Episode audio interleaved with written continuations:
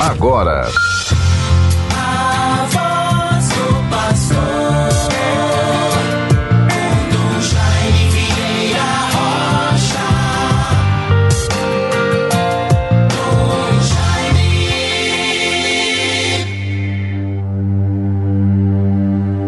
Ele será grande diante do Senhor, estará cheio do Espírito Santo desde o seio materno, e muitos se alegrarão com o seu nascimento.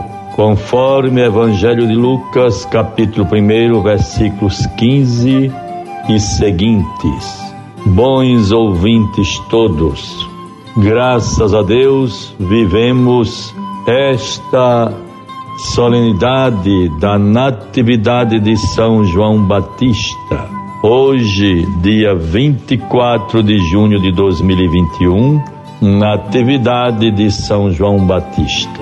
Certamente, nesta noite que passou, tivemos o momento das fogueiras.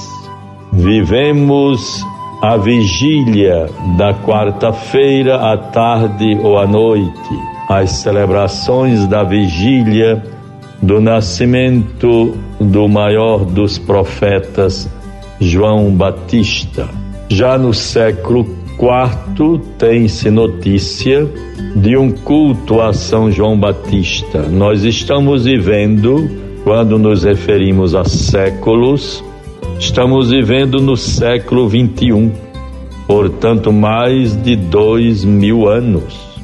Então, no século IV, tem-se notícia de um culto a São João Batista. Santo Agostinho se refere à festa da Natividade desse santo no dia 24 de junho e sabe-se que é a única festa de nascimento para a vida da igreja, fora a da Natividade de Maria, do nascimento de Maria.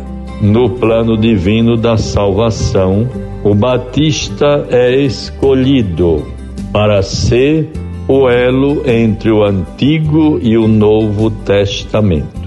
Ele vem aplanar os caminhos para o Messias que está para chegar.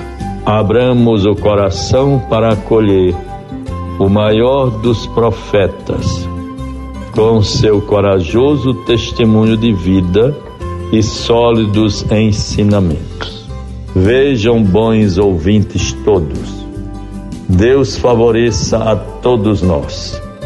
Desejo que estejam todos, as famílias, os amigos, conhecidos, o povo santo de Deus, aqueles que nos ouvem de muito boa vontade através deste programa A Voz do Pastor. E assim desejo que o São João, esta, estes festejos tão vividos pela cultura do Nordeste, dos nordestinos, realmente seja para nós um momento de reflexão. Certamente nós vamos nos lembrando de um passado recente, quando o meio ambiente, o sistema ecológico do mundo não estava tendo já tanto desequilíbrio. Agora nós já vivemos essas consequências pela supressão das das fogueiras de São João, se evita a todo custo fazer fogueiras no ambiente urbano, no meio urbano, nas cidades, na proximidade de hospitais, isto para não agravar tantas vezes as condições de saúde de tantas pessoas que, com suas comorbidades, não podem estar expostas à fumaça. E também em proteção ao meio ambiente, para que não se degrade a natureza com a devastação ambiental para fazer fogueiras. Tudo isso deve ser para nós motivos de reflexão, motivos de introspecção e de nos sentirmos realmente comprometidos com todas as causas em prol da melhor qualidade de vida para as pessoas, em tudo aquilo que venha para nós como sinal de esperança. Este programa A Voz do Pastor tem esta natureza, se constitui um momento de partilha de dons, de informações, de estarmos mais próximo ao povo de Deus, à vida da nossa igreja. E assim vamos nesta proximidade, levando a todos esperança, encorajamento, fortaleza espiritual, mas também sempre uma perspectiva de educação da fé, de contribuirmos para não sermos os mesmos depois desta pandemia Procuremos ser melhores, superando tantas dificuldades, às vezes a condição humana mesquinha, pobre, tão restrita, às vezes tão preconceituosa, tão violenta. Deixemos tudo isto para trás, vejamos algo de novo. A palavra de Deus nos traz esperança, fraternidade, perdão. Assim vejam nós estamos, portanto, vivendo hoje já a solenidade, o dia de São João Batista, precedido pelas celebrações da vigília na tarde de ontem e noite, do dia 23. Procuremos guardar a palavra de Deus. Nesta quinta-feira, terei a oportunidade de, às 18 horas, estar na comunidade de Areis e ali, junto ao padre Marcondes e toda a comunidade paroquial, celebrar o encerramento da festa de São João Batista, padroeiro de Areis. Me congratulo com o povo de Deus que está em pendências.